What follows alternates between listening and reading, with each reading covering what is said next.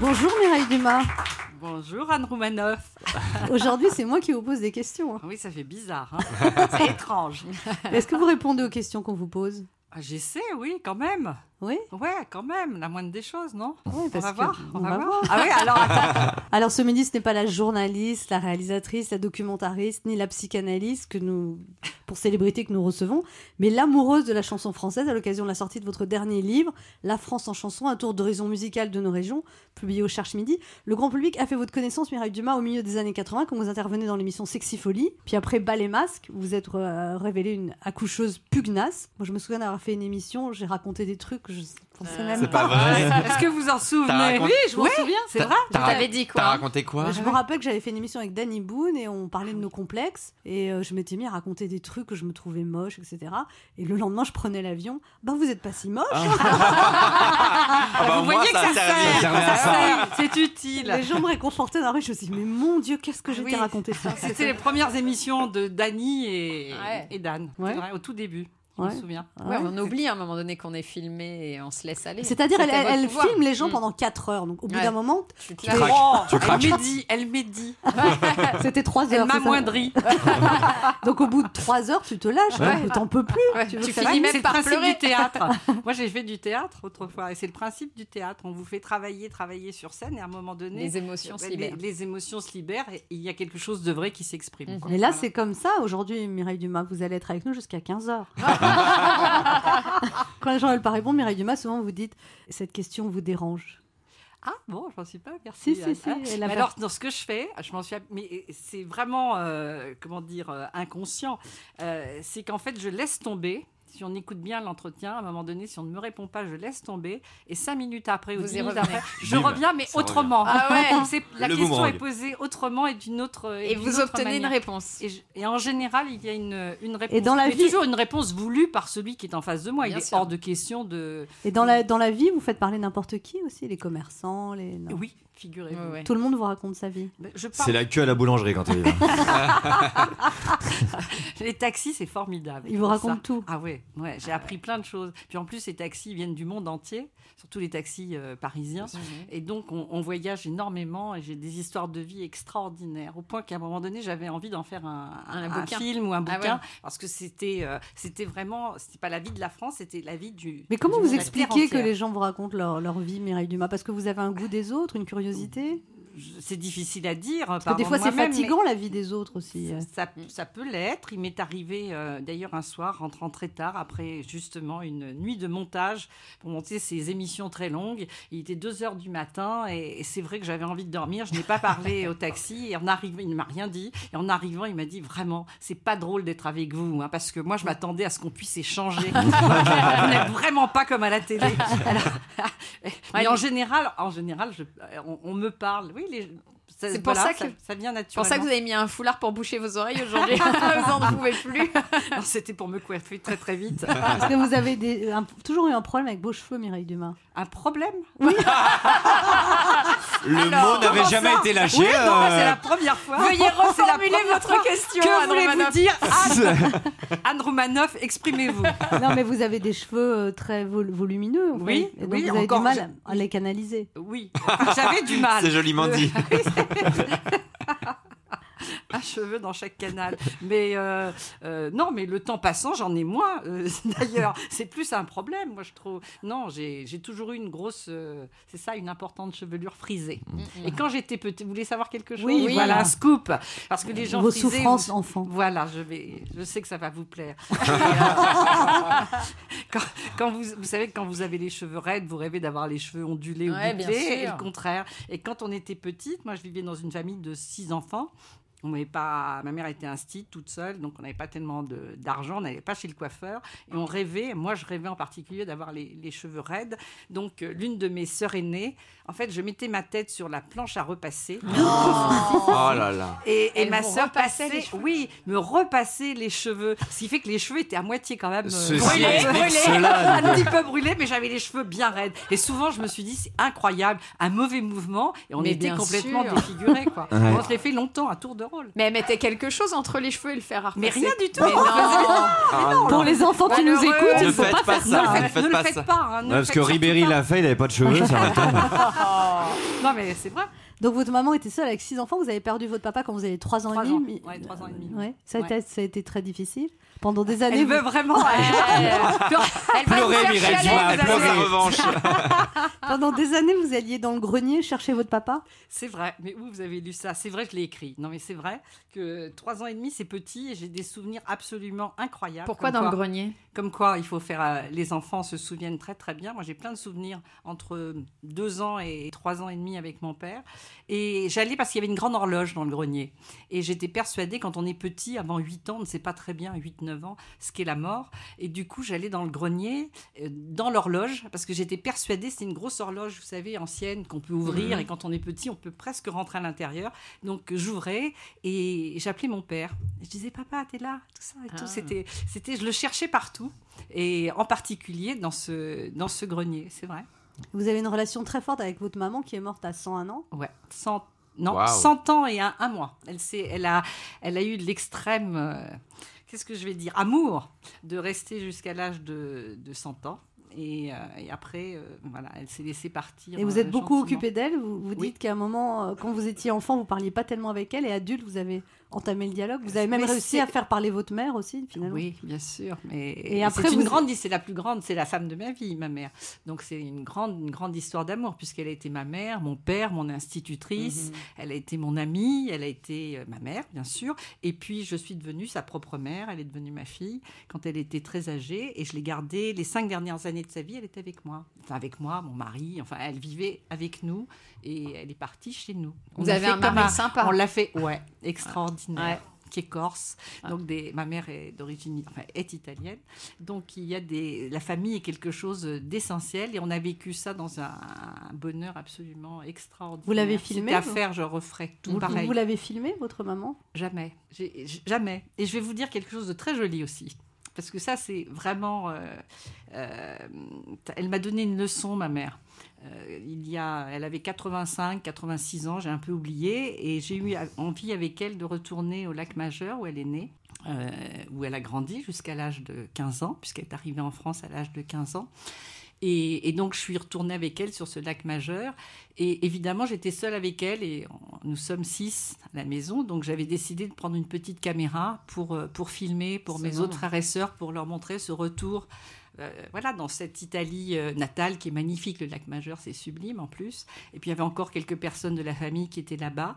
Et, euh, et j'ai commencé à prendre ma petite caméra. Elle était devant et moi derrière, je la filmais. Et elle s'est retournée, elle m'a dit Mais attends, tu crois pas qu'on va vivre cette semaine? Tu vas me filmer? Tu vas être en train de me filmer, tu ne vas pas partager des choses avec moi? Ah, ça, ça va. Et elle avait raison. Et donc j'ai une image d'elle, la seule image. Et j'ai j'ai fermé la caméra et je suis restée. Évidemment, j'ai vécu avec elle tout ce qu'on avait à vivre. Mmh. C'était magnifique. Vous avez- n'avez jamais pensé à devenir psy, Mireille Dumas Parce qu'être assise dans un fauteuil pour écouter les gens raconter leurs traumatismes d'enfance, c'est un métier qui existe aussi. mais oui, bien sûr, mais qui enlève toute poésie. Moi, finalement, euh, j'ai d'abord, je n'ai jamais euh, fait d'analyse ni de Vous psychanalyse. avez jamais été psychanalyste? Jamais, et je n'ai jamais surtout été analysée. J'ai toujours. Ah euh, bah non, jamais. Pourquoi Tu sais qu'il y a des gens qui vont bien. J'ai vu mon, un psy pendant un, une psy pendant un an et un jour je trouvais elle, elle avait pas été sympa, elle m'en a mal parlé, elle m'a vraiment mal parlé. Je me dis mais il faut que j'en parle à mon psy. Je me dis mais le psy c'est elle. Du coup j'ai arrêté. Vous dites euh, que l'amour de la chanson française est venu de votre maman, justement, qui vous écoutait de la chanson sur la radio familiale à toute la famille. Votre mère était folle de chansons françaises, Mireille Dumas?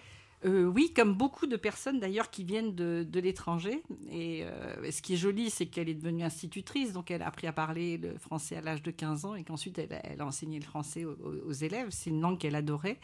Et euh, elle nous chantait beaucoup de chansons. Moi, les, les comptines que j'ai quand même en, comme ça en mémoire sont des, des chansons italiennes. Bella Ciao, qu'elle nous chantait Alors tout le temps. Ah ouais. Allez, un petit bout de belle Stamattina mi sono alzato, oh bella ciao, bella ciao, bella ciao, ciao, ciao, stamattina mi sono alzato e incontrato l'invasor. Eh ben, vous avez une belle voix. Ah, mais non, là, je suis. euh, puis en plus, je, bon, bon, surtout pas. Mais c'était plutôt des comptines, hein, puis enfin, ces chansons-là. Et ensuite, elle nous a fait, bien sûr, on, est, on écoutait tous les grands classiques euh, Brel, Piaf, euh, Brassens. euh. Je vous présente Jérémy Lorca qui va vous parler chansons françaises, Mireille. Oui, Mireille Dumas, je suis ravi de vous rencontrer. Alors, je vous avoue que je me suis fait un petit stress parce que j'avais mal lu le conducteur de l'émission. Je croyais que je devais vous interviewer et j'ai un peu paniqué. Bah oui, interviewer l'intervieweuse la plus connue de France, c'est comme essayer de faire l'amour à une sexologue. On peut y arriver, mais ça met la pression. hein. Donc, comme je ne suis qu'un gros lâche et que les femmes sont bien plus courageuses que nous, j'ai été ravi de découvrir que c'était Léa Lando qui se prêterait au jeu. Du coup, moi, je me suis plongé dans votre bouquin. Alors, on le disait, les chansons peuvent également nous faire penser à des amours, à des amis, à des collègues. Moi, par exemple, quand j'entends. Elle n'est pas vraiment belle. Je me dis, tiens, faut que je rappelle Léa. Ouais, c'est ça. Oh, c'est vache, Quand c'est j'en- dégueulasse. quand j'entends sa plainte pour moi, je me demande ce que Ben H a encore fumé, tandis que la bonne humeur de Didier Porte me fait penser à. Quoi, ma gueule Et évidemment, je pense à Anne dès que j'entends ce cri du désespoir. Déshabillez-moi. C'est chaud, hein, sur le plateau. Ah bah oui. alors, alors, en parcourant votre livre, ça m'a amené à me poser une question, Mireille Dumas, parce que vous parlez des régions de France associées aux chansons. Ça m'a fait penser à Voyage Voyage de Désirless. Euh, vous vous souvenez de Voyage Voyage? Bien, Bien sûr. sûr. Ouais. Et moi j'ai été surpris parce que j'avais jamais vraiment écouté les paroles et elle dit voyage chez les blacks, chez les sikhs, chez les jaunes. Ça paraît rude en 2018 et c'est vrai qu'on a tous dansé sur des chansons sans faire attention au sens des mots. Par exemple, si aujourd'hui on sortait un titre avec pour refrain Macumba, elle danse tous les soirs pour les marins du port qui ne pensent qu'à boire, je crois que les femmes seraient déjà topless. Alors, est-ce que vous pensez Mireille Dumas qu'à l'époque on était un peu laxiste ou est-ce qu'aujourd'hui on est trop dans le politiquement correct dans la musique? Euh, on est de manière générale trop dans le politiquement correct, ça c'est certain. Ouais. Pas uniquement dans la musique, hein, sûr. surtout, partout, partout, partout, c'est c'est même quelque chose d'effarant. Et quand on compare, euh, pas forcément les chansons, mais même les, Mais les télévis- humoristes euh, aussi. les humoristes Tout. et tout, là, là, vraiment, Mm. j'ai l'impression que Que rien ne passe. plus rien ne passe dans le langage. Le langage aussi, c'est policé terriblement, Certains parlent de période pré-fasciste. pratiquement. Ouais. hein. Pratiquement. C'est un peu fort. Non, un mais peu- faut dire les non, mais choses, Anne Romanoff. c'est- c'est- non, crois mais qu'il faut c'est dénoncer. c'est un peu fort, mais. euh, Genre, c'est- t'es un c'est- humoriste engagé, c'est- toi. Ouais, non, mais. Moi, je suis C'est dans la quand même ce qui se passe, c'est quand même assez étrange. Ouais, c'est c'est très vrai. étrange, c'est qu'on est dans une société où plein de choses sont permises euh, à, à plein de niveaux et au niveau du, du langage, des idées et tout, c'est quand même euh, ce qui se passe est, est un peu atterrant, je trouve. Oh là là, Voilà. je sais pas ce qui, vi- si vous réalisez ce qui vient de se passer dans ce studio, mais j'ai posé deux questions à Mireille Dumas et elle m'a répondu. Alors c'est peut- alors, c'est peut-être un détail pour vous, mais pour moi ça veut dire beaucoup. Alors merci et je vous souhaite beaucoup de succès avec votre livre. C'est joli. Bonjour Lilian Renaud. Bonjour, enchanté. Vous avez 27 ans? C'est ça, 27 ans. Salut Lilian. Calme-toi, Léa. Et vous êtes, vous êtes, à part que vous chantez très très bien, vous êtes aussi très beau gosse, je trouve. Oh, c'est gentil. Si vous sentez une main sur le genou, c'est Jérémy. Mais j'ai encore rien fait Moi, je suis de l'autre côté, j'ai pas le pied assez long. Et bienvenue dans cette émission Merci. moi, je vous déteste. Et vous avez voulu vraiment garder votre authenticité parce qu'à un moment, vous étiez dans une grande maison de disques et on voulait euh, vous écrire des chansons, on, choisit, on voulait choisir à votre place et- vous Oui. dites, je le fais avec mes mots, je, Mm. fais, je fais mon truc à moi, voilà. Oui, c'est-à-dire que, en- enfin, il voulait. En tout cas, il, faut faire des albums très vite. Ouais. Et Ouais. le problème, c'est qu'à un moment donné, en trois mois, t'es pas, t'es pas capable forcément tout seul de sortir d'un album. Donc, euh, on te présente des, des gens, euh, tu composes avec, euh, avec beaucoup de gens. Mais moi, c'est vrai que j'ai du mal à chanter les mots des autres ou j'ai besoin, j'ai besoin de faire ma musique en fait. Et C'est pour ça que j'ai pris ce recul. Vous aimez ce côté artisanal en fait, Ouais, c'est avec ça. votre guitare, vos C'est textes. voilà. Exactement. Sans autoproduction, je me sens mieux. J'ai plus de concessions à faire. Vous choisissez Et la c'est couver- important. vous avez choisi la photo de couverture. On choisit tout, je fais tout. tout. C'est super. Vous avez fait votre truc vous-même et en plus ça démarre très fort sur les plateformes. Oui, ouais, ouais. Ben, ça, marche bien, donc c'est cool. vous, êtes, vous êtes très simple, Lilian Renault. Oui, bah, je, suis, je, suis comme on, je suis comme on m'a fait, je pense aussi. C'est ce que je dis tout le temps. Moi, j'ai j'ai- j'ai des, des parents extraordinaires, une belle famille, des, des gens simples. C'est-à-dire une belle famille. C'est quoi cette histoire de belle famille Est-ce que vous hein avez des grands frères J'ai j'ai un, grand frère- Ah, j'ai un ça. grand frère qui s'a- qui s'appelle Yannick et il serait très heureux de te rencontrer. Il a quel âge? J'en suis certain. Ah, ça veut dire que je suis trop vieille, moi, pour Il vous. a quel c'est- âge? Non, il a, il, a, il a 34 ans. Ah, il est, ouais. C'est un beau charpentier, musclé. Ah bah alors, c'est bien ça T'aimes ça, les Et charpentiers, toi Et et, il est- et pourquoi il est tout seul alors s'il est beau Bah, et parce que parce qu'il travaille 70 heures par semaine. Ah ouais. Parce qu'il il travaille énormément. il- Il a des grosses mains de charpentier. C'est Exactement. et génial. vous auriez pas un vieil oncle pour la patronne? Et un cousin pour moi Bah, en fait, Lilian, ce qu'on va faire, vous ramenez toute votre famille, on fera notre marché. Ouais, ouais, on se servira. Vous ramenez une cousine pour moi quand même. hein. Alors, euh, Je sur crois ce- qu'il s'attendait pas du tout à ce genre de propos. Il, il va- il va rappeler à la maison, il va leur dire J'ai casé tout le monde. Je suis allé sur Europa, j'ai casé tout Ah le ouais, monde. tir groupé. Ah, c'est Le un, top du top. c'est un album composé à 100% vous dites, par un ami et moi-même, une collaboration avec les talentueuses Camille et Julie Berthollet Ouais. sur quatre titres au violon et violoncelle. Ouais. Et euh, vous délivrez dans cet album des messages qui vous tiennent à cœur, une touche d'espoir, une touche d'amour, de solidarité, en présentant donc des gens à ceux qui sont seuls. Aussi, aussi. Et vous allez partir sur les routes avec deux musiciens parce que vous voulez, vous, vous dites vous, voulez donner aux gens des vibrations positives. Ouais, ouais, ouais. Ouais, c'est ça. On part sur une tournée très, très acoustique, guitare, piano, et puis j'ai un musicien polyvalent, euh, violon, guitare acoustique, etc. Et voilà. Il y a ça- eu un truc assez incroyable dans cet album. Vous vouliez composer des chansons en anglais. Un ami vous présente une prof d'anglais. Elle s'appelle Angela et tout de suite elle vous présente son mari, Catterson. Il est musicien à la sous-enregistrement. Il habite dans votre village. C'est à, à 20 minutes de chez moi. Incroyable. Ah ouais et Voilà, vous ne magnifique. l'étiez jamais rencontré? Non, on s'était jamais rencontré avant. Et puis euh, je l'ai rencontré, foudre, coup de foudre amical, musical, tout. On a les mêmes influences, on a le même. Et puis finalement, ben voilà, j'ai commencé à enregistrer des petites maquettes chez lui pour le plaisir. Et puis finalement, c'est devenu le réalisateur de l'album. Donc lui, il est, il est plus qu'heureux. Et moi aussi, euh, c'est des gens extraordinaires qui m'ont fait un grand bien. Donc je les remercie encore. Grâce tout ça, à c'est donc un ami qui vous présente la prof d'anglais du village. C'est ça. Incroyable. C'est ça, voilà, tout à fait. Présentez-nous euh, cet ami aussi.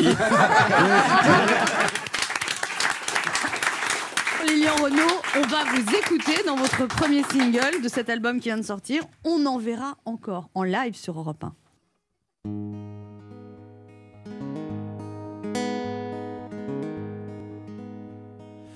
Peut croire qu'il ne reste rien sur la terre des hommes, que des combats sans fin sur une terre de poussière, sur la terre misère, sous le ciel de tes frères. Mais toujours restera l'amour dans les mains des enfants, par les cœurs qu'on dessine, la crayon de couleur.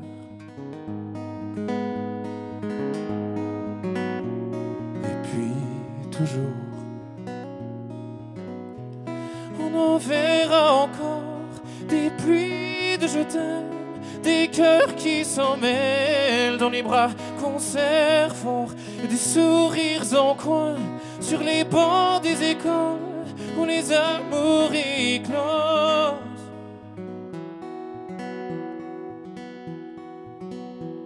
On peut croire que les étoiles s'éteignent sur la terre des hommes, que la vie qui se meurt sur une terre de poussière, sur la terre sans prière, sous un ciel perdu de lumière.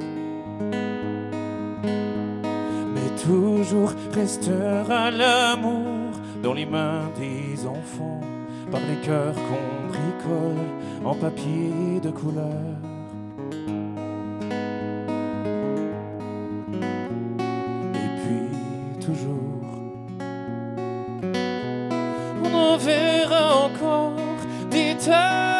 T'aime, des lèvres qui s'en mêlent et nous rêvera encore pour des danses sous la lune, des bougies qu'on allume pour des nuits d'amour.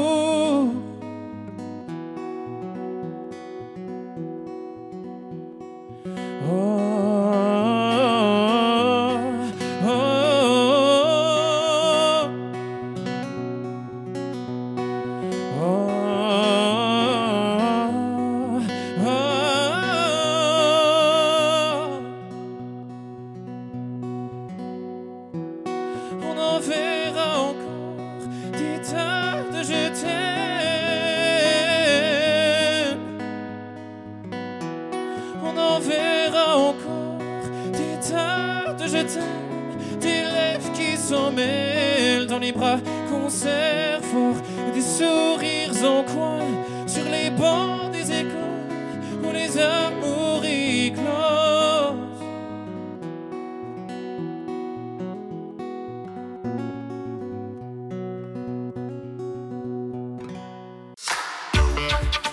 Au Mais début, oui. Véronique Dicker, vous vouliez être chanteuse. Ben oui. Et- Ben, j'étais chanteuse. J'ai fait deux albums. Qui ont plutôt bien marché d'ailleurs. qui ont, qui ont bien marché, oui. Mais euh, je faisais des spectacles et dans mes spectacles, je faisais des imitations. Je commençais à faire des imitations, mais que pour faire rire les techniciens et mon entourage. Et je les ai intégrés à mon spectacle à un moment donné. Et puis, euh, j'avais plus de réactions sur mes imitations que mon propre matériel. Ah ouais. J'ai dit, ah ouais, non. Mais ça, ça a été bon. quand même un déchirement au moment où vous avez décidé Ah ouais. de vous lancer dans l'imitation et vous avez dû renoncer à votre rêve de chanteuse quand même. oui, ben oui, parce que moi, mon rêve, je voulais le vivre à travers ma chanson. Puis, mais moi, je me disais, je, je disais à mes amis, oui, mais je, je suis pas drôle, je veux pas être drôle, moi, je veux pas faire des imitations. Pour moi, c'est c'est- la- la- les imitations, c'était égal à, à, une- à- à un humoriste, une humoriste. Et moi, je me dis, mais non, mais c'est pas mon métier. Puis, je suis pas drôle, arrêtez. Puis, finalement. euh, par la force des choses, j'ai compris que ça pouvait peut-être être quelque chose que je pouvais joindre tout ce que j'avais expérimenté aussi dans ma carrière, entre autres les comédies musicales. Vous avez joué dans Grise au Québec? Et dans Chicago aussi. Oui, à Paris. Ouais, et puis Au final, vous n'êtes pas chanteuse, vous êtes plusieurs chanteuses. Ouais, et c'est ça, c'est génial. Et en plus, c'est ce que j'ai découvert en faisant les imitations, c'est que je me suis dit, oh, chante tous les, les succès. Mais oui. Chante toutes les bonnes chansons, finalement. Et là, je me suis dit, ben, arrête, là. euh, Ben, hein, ah, vas-y. Et puis, euh, donc, j'ai- donc c'est ça, je, je, je me suis lancée. Mais effectivement, au début, ça m'a pris quelques jours. euh, C'est renoncer à un rêve en ben, fait. euh. tout à fait. Un rêve de petite fille de l'Ontario. Euh, vous connaissez peut-être pas l'Ontario, mais c'est la province à côté du Québec qui, est, qui, est, qui est entièrement... C'est comme moi quand j'ai renoncé à être comédienne de théâtre, qui était mon rêve. Oui, mais c'est ça. Oui, mais aujourd'hui, aucun regret, ni pour l'une ni pour l'autre, non? Non, pas du tout. Non. Parce qu'un va peut-être amener à, à- à ce qu'on veut faire un jour. Et puis, honnêtement, je dois vous dire que j'aime tellement faire ce que je fais que je, pour l'instant, la chanteuse n'est pas du tout frustrée. Ouais, au contraire. Ouais. Vraiment. Puis vous chantez tous les soirs sur scène Eh ben, avec des musiciens soirs, et des danseurs. Racontez-nous combien il y a de musiciens et de danseurs dans ce On a, show. on, a quatre beaux on a quatre beaux euh, musiciens, quatre danseurs masculins qui m'accompagnent et Ah, deux filles. huit, huit hommes Ouais, ouais, euh, ouais, ouais, ouais. et deux filles. Ouais. Je revendique la féminité, mais aussi avec les garçons. Ouais. Ben oui, c'est bien. Donc c'est un vrai show à l'américaine Oui, oui, oui. C'est vraiment. avec on des a- changements de costumes. Ouais, on des a lumières, décidé de, de, de, de vraiment aller euh, au-delà des imitations. J'avais envie d'offrir un bon show et aussi euh, avec une scénographie qui appuie euh, la mise en scène de José Fortier, qui est toujours avec moi, qui est une, une metteur en scène que j'aime beaucoup et euh, qui, avec elle, on a décidé de faire vraiment un- un- un un emballage, mais sans, sans trop non plus euh, prendre le dessus sur, euh, sur les imitations et tout. C'était plus un emballage pour appuyer les Parce que vous avez imitations. joué à, Las Vegas pendant deux ans aussi, ça a été une bonne expérience, j'imagine. Ouais. Ah, ça, c'était cool. C'était cool, mais en même temps, j'ai eu des. oh, J'ai eu des trucs pas possibles à Las Vegas. Comme quoi? ben, c'est parce que les gens me connaissent. Il y avait, il y avait une partie qui me connaissait parce que, bon, c'est des Québécois ou des Français qui venaient me voir. Mais il y avait une très grande partie qui c'était beaucoup des Américains. Et euh, bon, j'en ai eu, moi aussi. Vous savez, Céline qui dit a- qu'elle a eu des gens qui s'endormaient. Non, c'est ai vrai? eu, euh, Ah bon? oui, des gens qui s'endorment parce qu'ils sont jet lag et ils sont complètement dans le décalage horaire. Moi, j'ai même eu un monsieur qui a eu un malaise.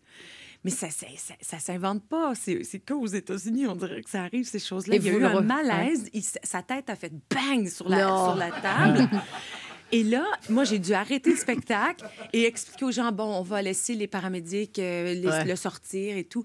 Et, et ça prenait un certain moment parce qu'avant de bouger le monsieur, il fallait savoir ce qu'il avait. Est-ce que c'était cardiaque? Est-ce qu'il y avait le fait... Et, et le monsieur, il prenait un certain temps à expliquer, oui, non, non, ça, ça va aller, ça va aller. Et là, à un moment donné, ils ont dit, mais monsieur, il faut que vous nous... faut- faut- Faut nous dire parce que nous, on nous attend le spectacle. Exactement, qu'est-ce que avez-vous? Et le monsieur a avoué qu'il avait pris une petite pilule. Ah, le Viagra. Viagra, c'est pas vrai. Avant. Mais pourquoi Et qu'il a fait Avant mal votre à- spectacle Ben, je ne sais pas, peut-être qu'il y avait une. C'est quoi son- une- ouais. Mais il y avait son projet une spectacle Il s'est dit ce soir, je finis Véronique avec Véronique Dicker. Et c'est six danseuses. Faut changer d'ouvreuse là, c'est les ouvreuses. Vous imitez toutes les grandes stars dans votre spectacle en Indica. On va écouter Lady Gaga. Ah ouais.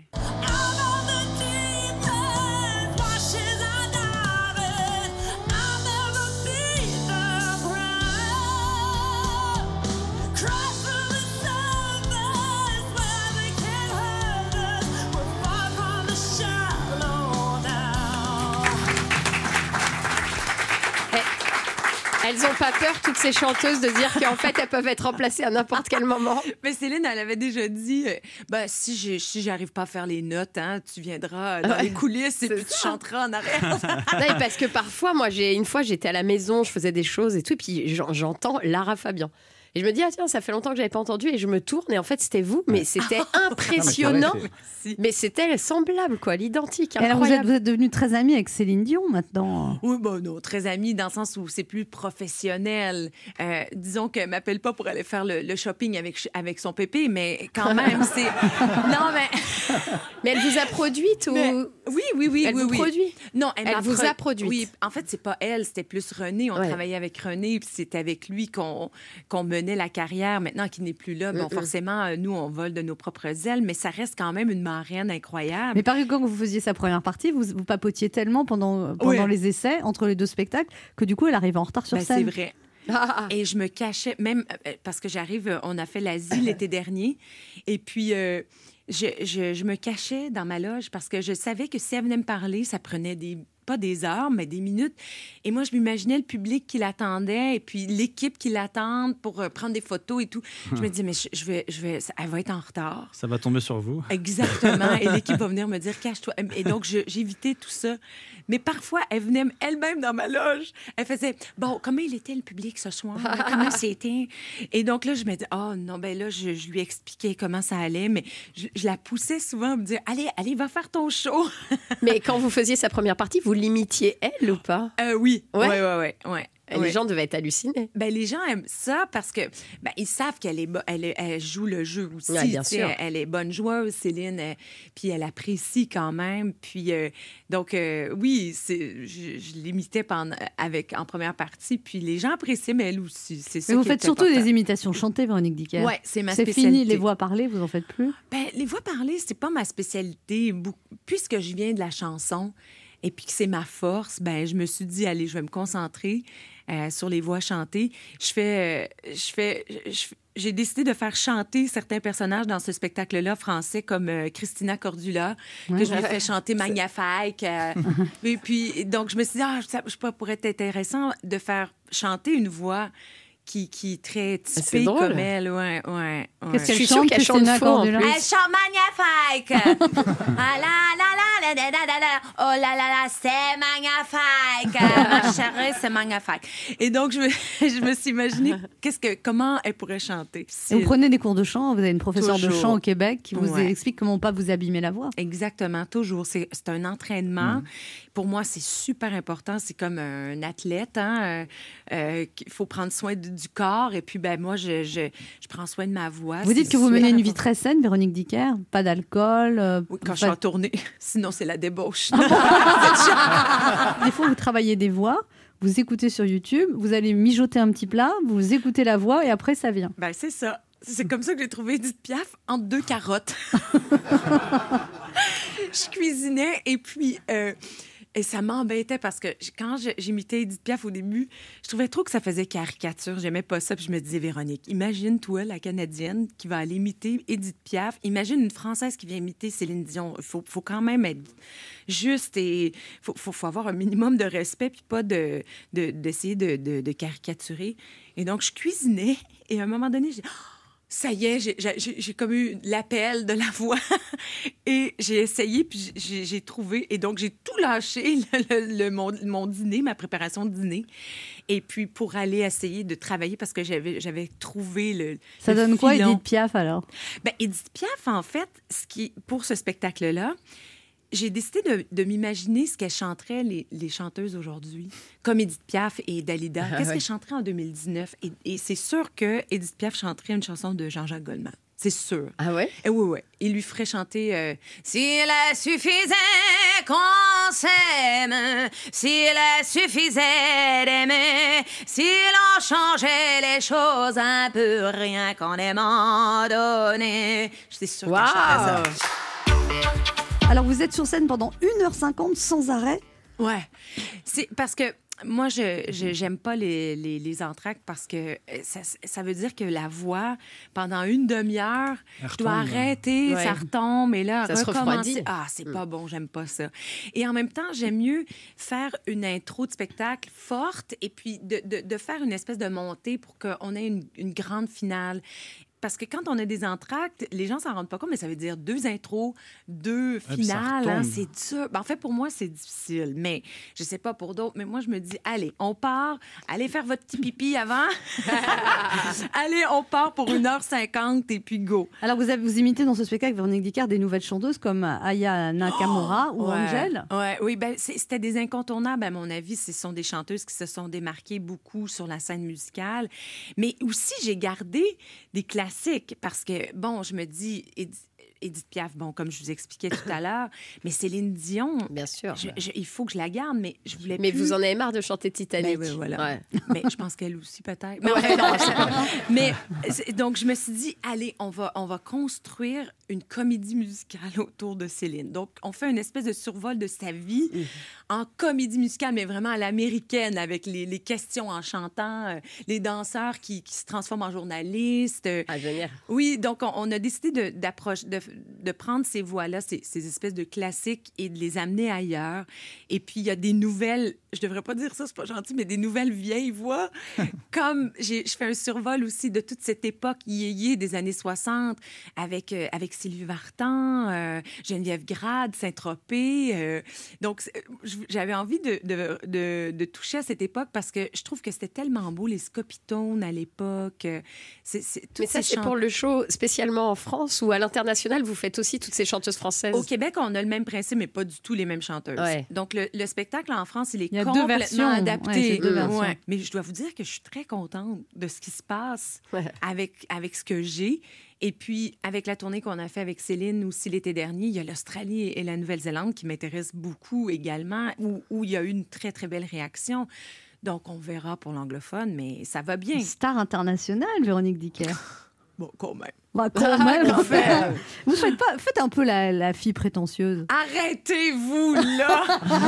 Montrez-nous ce que ça donnerait Véronique Dicker prétentieuse. Mon Dieu! Alors, euh, ben, je me moie, je me moie, je me moie, je sais pas. ah non, je suis pas capable, euh, honnêtement. Vous n'êtes pas capable, malgré tous ces succès, vous n'avez pas la grosse tête. Ah non, ben non, parce que, arrêtez, j'ai- j'ai- on, on sauve pas des vies quand même. Je veux dire, on, on fait du, du spectacle. On est là pour donner, on est là pour offrir quelque chose. Euh, moi, c'est- vraiment... euh, euh, c'est sûr qu'il y a un ego, il y a un petit ego qui est là, puis c'est normal. Sinon, je pense pas. Je pense que si on l'avait pas, ça nous mettrait pas en avant-scène. Mais hein. vous avez, vous avez l'exemple de Céline aussi, qui est resté très simple. oui, oui, oui, très simple, mais, mais en même temps, je me dis que la, la, la vie, c'est, oui, c'est ça, mais c'est, d'autres choses aussi en même temps. hein. C'est important de... On fait, dans le spectacle, on offre un service, on offre du bonheur. Moi, je me... non. Moi, au début, quand je suis arrivée ici, les producteurs avec qui on travaillait, ils voulaient m'offrir un chauffeur. Et là, je fais, ah, OK, un chauffeur, c'est comme ça que ça fonctionne ici. Donc, euh, et, et du coup, j'arrive et le chauffeur, euh, il nous conduit. Puis Raymond et moi, mon conjoint et mon manager, on, on voulait parler et on était, on était en arrière de la voiture. On faisait. Ah, euh, ah oui, on entend. On, on, on, on n'entamait pas de discussion parce qu'on n'avait pas que le chauffeur nous entende. Et là, on était gênés, Ah ouais. puis on était timides. On dit, mais non, mais c'est pas possible. Et là, on a fait, non, ça va. hein, Donc, le qui chauffeur, conduit alors? C'est nous, c'est Ah Raymond. ouais? C'est vraiment. C'est- C'est ça. Alors Raymond, Le vous l'avez- GPS dans l'étoile, les go.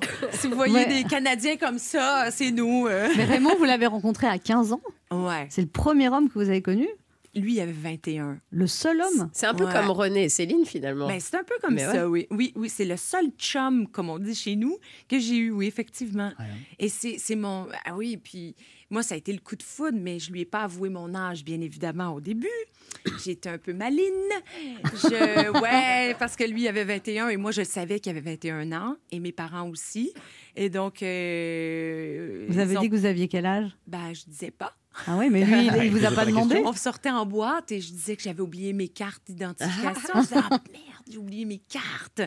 et puis il dit, ah, c'est pas grave, je connais le portier, heureusement. Et les portiers, souvent, c'était mes cousins. Pouvez-vous imaginer? Ils me regardaient comme ça, ils faisaient, eh. Eh, Elle elle me va te disait, coucher. ouais. Et là, je disais, ben, ma mère, elle veut que je sois ici. Eh, Écoutez, c'est les histoires. Mais après deux week-ends de fréquentation, c'est là qu'il m'a demandé, genre, mais quel âge as-tu? Est-ce que tu peux conduire? Je dis, non, pas encore. mais je vais avoir 16 ans euh, bientôt. Et puis, ah! et là, euh, il a été un peu choqué. Mais euh, il, il a bien compris, et mes parents aussi ont bien compris que c'était une relation qui était sérieuse. C'était pas juste un amourette comme ça. Ça On fait combien de temps, sérieux. alors, maintenant? 26 ans. 26 Ouais. ans. Ouais. wow. C'est toujours aussi cool, honnêtement. Ah ouais. Ouais, ouais, ouais. Ouais. Félicitations. C'est beau. Merci beaucoup. Bonjour Michel Onfray. Bonjour. Alors, bienvenue sur Europe 1. Vous venez nous parler de votre livre Sagesse, savoir vivre au, au pied d'un volcan. C'est c'est qui exactement votre Vésuve à vous? C'est le monde. C'est le monde comme il va. C'est aussi la France qui s'effondre. L'Europe, d'une certaine manière, qui s'effondre également, et c'était une métaphore.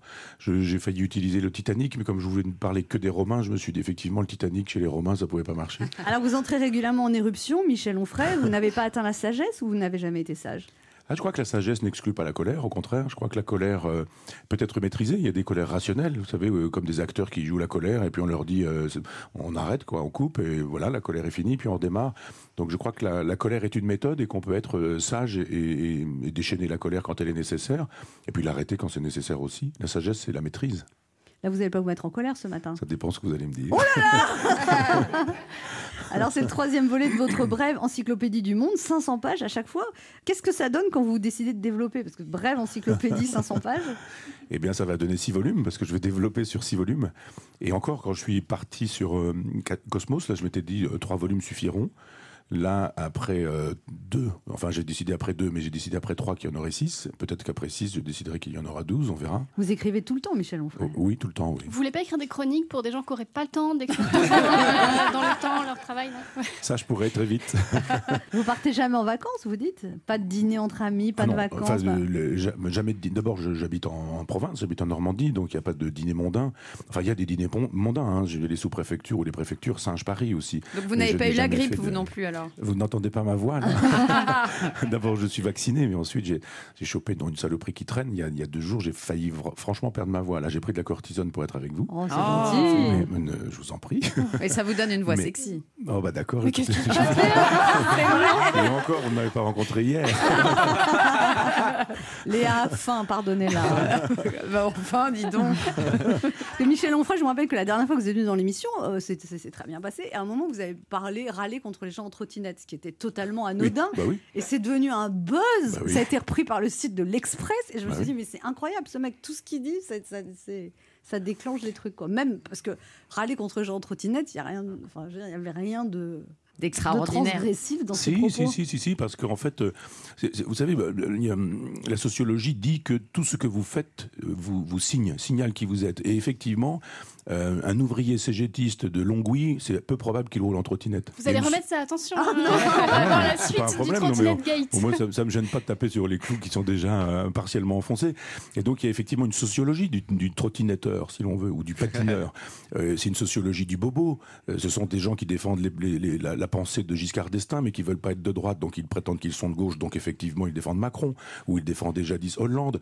Euh, ils trouvent qu'il faut pas fumer parce que fumer, c'est c'est dangereux, c'est toxique, mais ils fument des pétards, euh, etc., etc. Enfin, il y a une espèce de, il y a une pensée qui va avec euh, la trottinette. Michel Onfray, comment vous réagissez quand même quand vous, vous déclenchez des fois des haines? Comment vous faites? Ça glisse sur vous? Vous, vous faites appel aux philosophes justement pour être euh, impassible? Ou Comment ça se passe? Et alors, il faudrait, que, il faudrait que je vous parle dans le temps pour ça, parce qu'effectivement, il y a eu une époque où ça m'atteignait, parce que je trouvais que c'était très Injuste. injuste. Mais oui, on dit, mais j'ai pas dit ça, j'ai pas fait ça, je l'ai pas dit comme On ça. extrayait une On phrase se- de vos Absolument, mais, mais bien sûr, mais à chaque fois qu'il y a des endroits où je sais très bien que quand j'y vais, on va me ressortir à nouveau l'article paru dans le Figaro il y a cinq ans, et la phrase très précise dans laquelle il y a le mot qui ne convient pas. Donc j'ai l'habitude de ces choses-là. Donc au départ, on se dit, mais c'est pas juste, c'est pas normal. Enfin, je vais m'expliquer. Et puis, puis en fait, on comprend que c'est pas du tout ça le problème, que les gens cherchent une occasion de me taper dessus et que globalement tout fait l'affaire. Donc une fois c'est la trottinette, une fois c'est euh, le peuple old school, c'est enfin voilà, on crée des polémiques sur ce genre de choses. Et puis il y a cette belle phrase de Nietzsche que tout le monde utilise, mais que je trouve très efficace. Il dit ce qui ne me tue pas me fortifie. Il y a un moment donné où euh, on en a tellement pris dans la figure et plus que ça. Je veux dire, bon, euh, que je sois un sale type méchant, euh, c'est une chose, mais quand on dit après que je suis antisémite, quand on dit que je suis compagnon de route de Daesh, c'est quand même plus violent. C'est quand même euh, des choses dont, dont, dont on se dit qu'est-ce que ça va laisser comme trace. Quoi. Les gens qui nous aiment disent, j'ai entendu ça, c'est pas vrai. Enfin, je dis, mais non, c'est évidemment pas vrai, j'ai pas dit ça. Tu justifies le terrorisme? Je dis non, j'ai dit, mais nous récoltons nationalement ce que nous avons semé internationalement. Oui, mais ça veut dire, je j'ai jamais défendu le terrorisme. Je fais un travail de philosophe qui consiste à expliquer. Le, le problème, c'est pas de dire c'est pas bien, le terrorisme, ça tout le monde peut le faire. Le travail du philosophe, c'est la généalogie. D'où ça vient? Alors évidemment, au départ, les polémiques blessent. Par la suite, on se dit mais non, si on fait vraiment un travail de philosophe et qu'on pose la question du pourquoi ça marche comme ça, comment, ça s'est passé, eh bien vous déclenchez des, haines, des hystéries. Vous dites en fait c'est bon signe. Et je vais pas dire que d'une certaine manière, plus il y a de polémiques, plus je me dis c'est bon, je suis dans le bon sens. Mais je veux dire que je suis passé d'un moment où ça m'a affecté, il y a une vingtaine d'années, à un moment aujourd'hui où je me dis peu importe ce que de toute façon il sera dit sur moi. Alors bon, les campagnes, les calomnies, tout ça, voilà, c'est, on se dit, euh, on, on ouvre le parapluie, la pluie va bien s'arrêter de, de, de tomber et puis euh, la vie continue. Vous dites que ce livre est un hommage à un de vos professeurs de philosophie qui vous a beaucoup marqué, que c'était votre maître, Lucien Gerfagnon. Pouvez nous en parler? Oui, c'est quelqu'un que j'ai rencontré quand je suis arrivé à la fac, un peu perdu. Je veux dire, j'ai eu une, enfance un peu problématique, des coups, un orphelinat, enfin bon, voilà. Et, euh, et je découvre Lucien Gerfagnon qui, euh, qui devient mon maître. Euh, j'ai 17 ans, ça me, change la vie de voir un homme qui, me dit que on peut être moral sans passer par le christianisme. Il m'enseigne Lucrèce, qui est un philosophe romain, sur lequel on sait peu de choses, mais qui a écrit un, grand poème qui s'appelle De la nature des choses. Et de la nature des choses nous parle du désir, du plaisir, de la morale d'autrui, des femmes, de l'amour, de l'amitié, etc et de manière matérialiste. Euh, Lucrèce nous dit il n'y a que de la matière.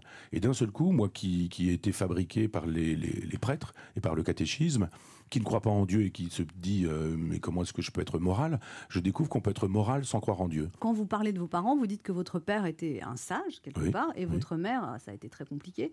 Et ce que je comprends pas, c'est comment votre père, qui était tellement formidable, vous le décrivez, a laissé votre mère vous maltraiter comme ça sans rien faire? Oh ça, j'en parlerai le temps venu. Mon père n'est plus là, ma mère est encore là, et, et- et je, je dis des choses que je ne devrais même pas dire. Je m'étais proposé de dire ça beaucoup plus tard, mais euh, c'est difficile de- de- de- d'arrêter la violence de quelqu'un. C'est difficile. Et, C'est même pas difficile, c'est impossible. Donc, euh, soit vous entrez dans un conflit et vous ajoutez de la violence à la violence, et euh, ça, ça marche pas, vous jetez de l'huile sur le feu. Soit effectivement, ben, vous attendez que ça se passe, et puis euh, vous passez votre vie à attendre que ça se passe, parce que rien n'est possible devant quelqu'un qui, euh, qui se comporte comme ça. Alors après, ça se calme, parce que vous avez les moyens de répondre. Donc effectivement, les enfants battus cessent d'être battus quand ils ne sont plus des enfants, quand ils cessent d'être des enfants.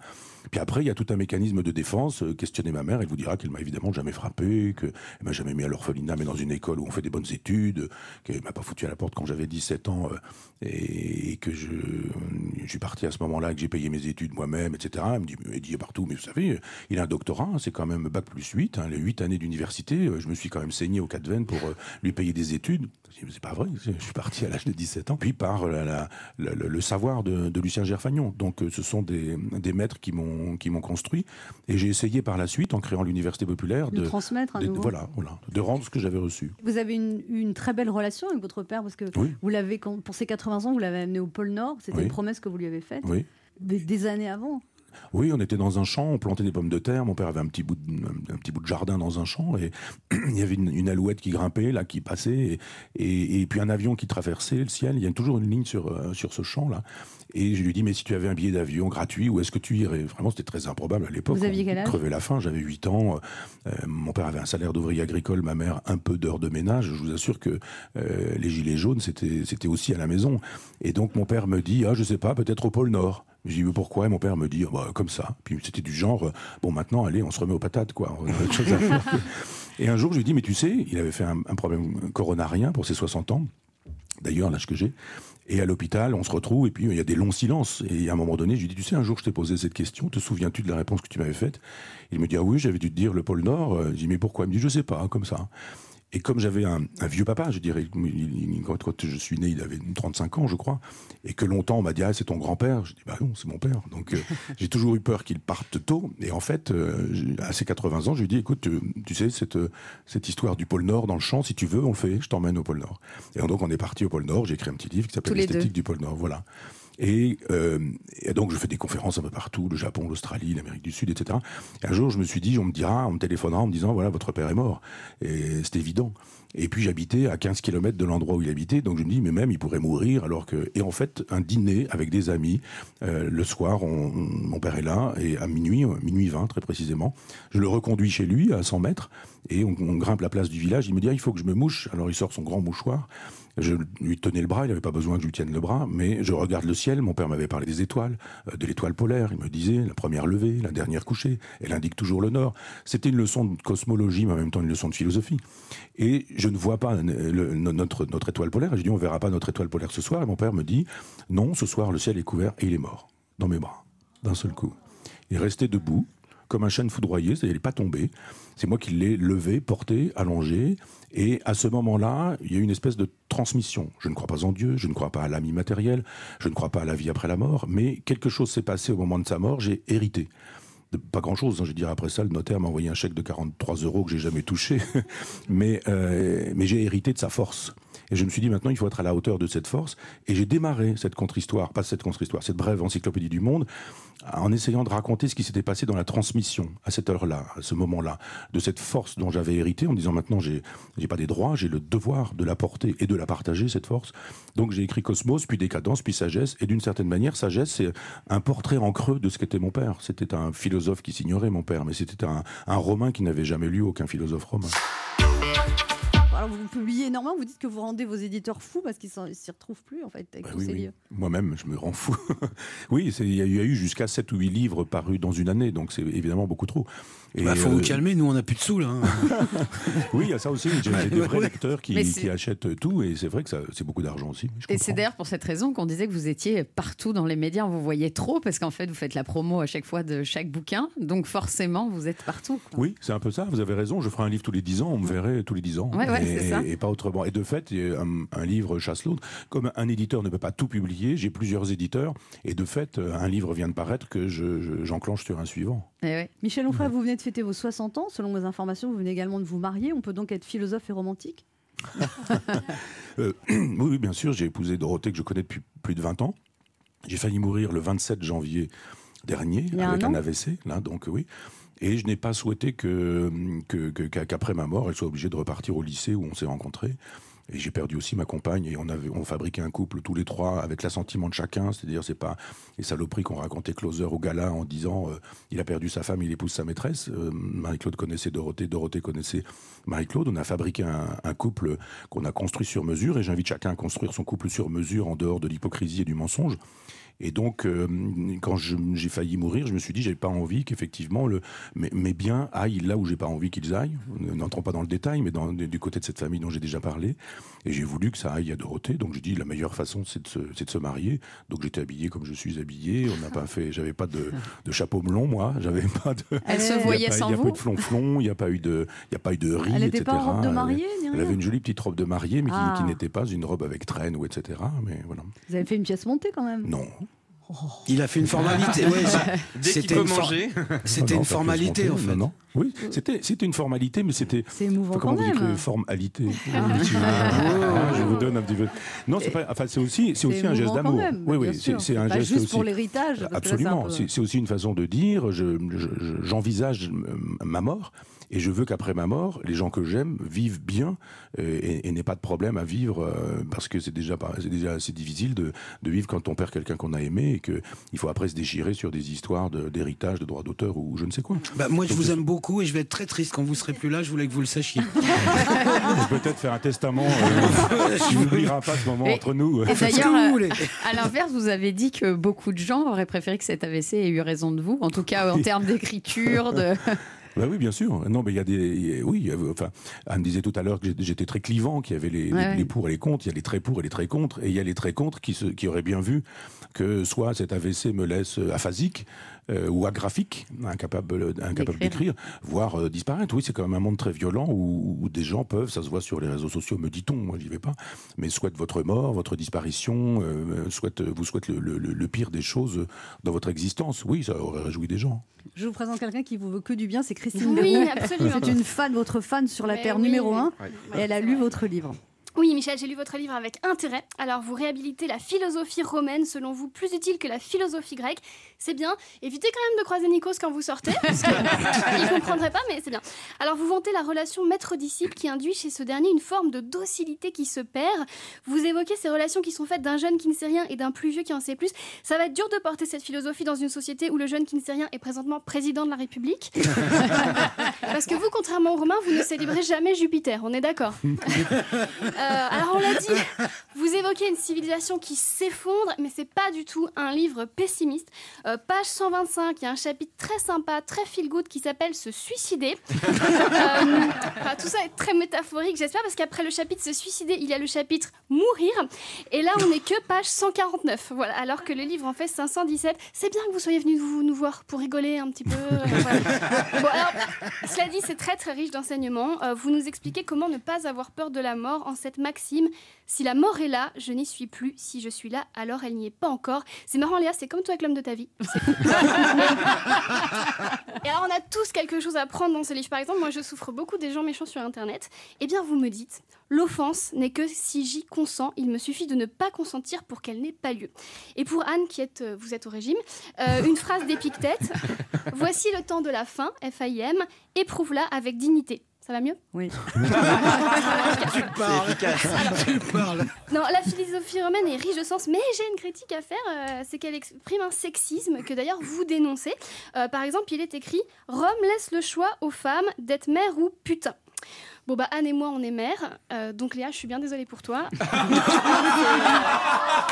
Euh, bah ouais. Je prends, je prends, c'est pas grave. Mais en tout cas, et en tout cas, depuis que je l'ai lu, je voulais vous dire, je me sens plus humble. Je suis plus du tout à, à vendre mon ego comme ça, à vouloir me placer. Merci d'être venu d'Alençon pour nous, très jolie ville où justement demain à 10h30 à la librairie Le Passage, je dédicace mon roman. je dis ça tout fort, oh mon dieu. Euh, alors, euh, cher Onfray, le très ancien qui ferait vraiment pas son âge, je vous cite une dernière fois. L'éternité n'est pas à venir, elle est ici et maintenant, pourvu qu'on la veuille. Eh bien, merci d'être venu partager ce morceau d'éternité avec nous, Michel Onfray. Léa Lando a des questions à vous poser. Michel Onfray, bon, vous êtes là pour la sortie de ce livre Sagesse, savoir vivre au pied d'un volcan. Je vous ai donc préparé une interview volcanique. Pour une fois, un philosophe va devoir en deux minutes répondre à un maximum de questions le plus vite possible sans partir dans de longues allégories. vous êtes prêts? En vrai, Michel Onfray, vous êtes un homme sage ou volcanique? Euh, volcanique. La forme rectangulaire de vos lunettes que vous n'avez jamais changée, c'est pour dire que vous n'aimez pas arrondir les angles? Pas du tout, c'est parce que j'ai la tête trop grosse pour avoir des lunettes. non, mais c'est vrai, en plus de ça, trop large pour avoir des lunettes du commerce, et donc je suis obligé de dessiner mes propres lunettes. À choisir les femmes de 50 ans ou les plus jeunes? Toutes. Des phrases extraites de leur contexte, c'est pour mieux vous reprocher ce que vous ne dites pas ou ce que vous dites? Euh, oui, c'est pour me reprocher ce que je dis, oui. Aujourd'hui, le français est un épicurien comme vous ou un épicurien Euh, pff, c'est difficile de parler pour les Français, mais je pense qu'il y a un vieil épicurisme à la, à la Rabelais chez les Français. Hédoniste dans l'âme, euh, Michel Onfray, vous recherchez le plaisir, vous l'avez trouvé? Oui. Ah. Vous préférez Vous pouvez me demander où Oui, où ça? Et attendez, euh, Rabelais, hédoniste, euh, vous m'avez perdu. hein, je vous. Où ça? Vous l'avez trouvé où alors? Dans, dans l'art d'être présent dans chaque instant. D'accord. Mais pas dans la collection de femmes, pas dans cigarette, whisky et petite pépé, pas ça, hein, ça c'est des caricatures. Bien sûr. Mais être vraiment présent dans l'instant, c'est là qu'est la jubilation. Bon, une bonne nuit de sommeil, Michel Onfray, c'est de dormir longtemps ou de ne pas dormir seul? Ah non, c'est de dormir longtemps. À quand une autre tenue que cette chemise blanche et ce pull en V noir, Michel Onfray J'ai aussi des chemises noires. Mais Moi, je vous ai toujours vu dans cette tenue. Oui, c'est pas impossible, oui. Michel Onfray, vous préférez avoir euh, plusieurs femmes imparfaites ou une seule mais parfaite, même si on connaît déjà la réponse? Non, vous ne connaissez pas la Ah. Mais avant que je ne vous rencontre, je ne savais pas répondre à cette question. Une femme parfaite, ça n'existe pas. Mais il faut choisir les défauts de la femme qu'on aime. Et quand on a choisi les défauts de la femme qu'on aime, on peut l'aimer longtemps, voire toujours. Oh, c'est romantique. hein. Oh, le faillot. le faillot. Michel Onfray, le mot de la fin. Fin. Merci. Michel Onfray, vous avez euh, des très bons rapports avec Yann Moix, un de vos meilleurs amis. Oui. Et vous avez fait quelque chose de très gentil pour lui cet été. Il avait un chagrin d'amour, il était très très mal. Et vous lui avez écrit un livre entre midi et 20h. Oui, il est gentil de le dire, mais c'était c'était amical. Mais euh, on, s'est frité sur le plateau de Laurent Ruquier à une époque. Ça a été des, des images d'anthologie, tout ça. Et puis après, il a dit ah vous avez vu, j'ai quand même une raclée à Onfray. Je pense que les gens lui ont fait savoir que c'était pas exactement le cas. Et puis, et puis un jour en public, il a dit non non, j'ai eu tort, je dis n'importe quoi, etc. Puis depuis, on est devenus vraiment très très proches. Il me, il me confie beaucoup de choses. Il a été un enfant battu comme vous. Oui, euh, pire que moi. Non, parce que moi, j'étais battu comme on était battu à l'époque. On- Souvent, hein, je on, vendait, on vendait quand même des martinets chez le quincaillier à l'époque. hein. Ça veut dire qu'on frappait les enfants avec les martinets. Lui, je pense qu'il est en train de. Enfin, je vais pas raconter des secrets, mais il va raconter le détail de ces choses-là. C'est- vraiment pire. La souffrance que son père lui a infligée est une souffrance qu'il s'inflige parce que c'est ce que les, les psys appellent une compulsion de répétition. Il se remet dans la peau de cette violence qu'il a subie en, se la, en, créant les conditions de, de- cette violence qu'il remet sur le plateau. Donc tout ce qu'il dit, enfin on voit bien les femmes de 50 ans ou ce genre de choses, euh, tout ça, ça déclenche des, des- violences qui lui font du bien puisque ça lui fait du mal. Et c'est une, une souffrance que d'être comme ça. Il souffre, Yann, il est dans une véritable souffrance. Et, les médias ne l'aident pas, pour- ça, puisqu'effectivement, euh, les occasions de buzz sont grandes et les meutes se jettent sur lui. En même temps, il retrouve la situation qui était celle de l'enfant euh, battu et frappé qu'il a été. C'est bien que vous nous disiez qu'il souffre parce qu'on s'en est pas rendu compte tout de suite. euh. Mais ça, c'est la télévision, vous savez, Ouais. entre ce que, ce que l'on voit de quelqu'un, ce qui semble apparaître parce que vous le voyez, et puis voilà, c'est moteur, allez hop, on y va, puis on coupe les trucs. Et... Mais, mais quand vous sortez du plateau, vous avez un être qui est parfois le contraire de ce qu'il est sur un plateau. Vous avez des êtres arrogants, suffisants sur un plateau, qui sortent en Comme moi, j'ai l'air très sympathique et je suis arrogante et C'est suffisante. ce que j'ai constaté.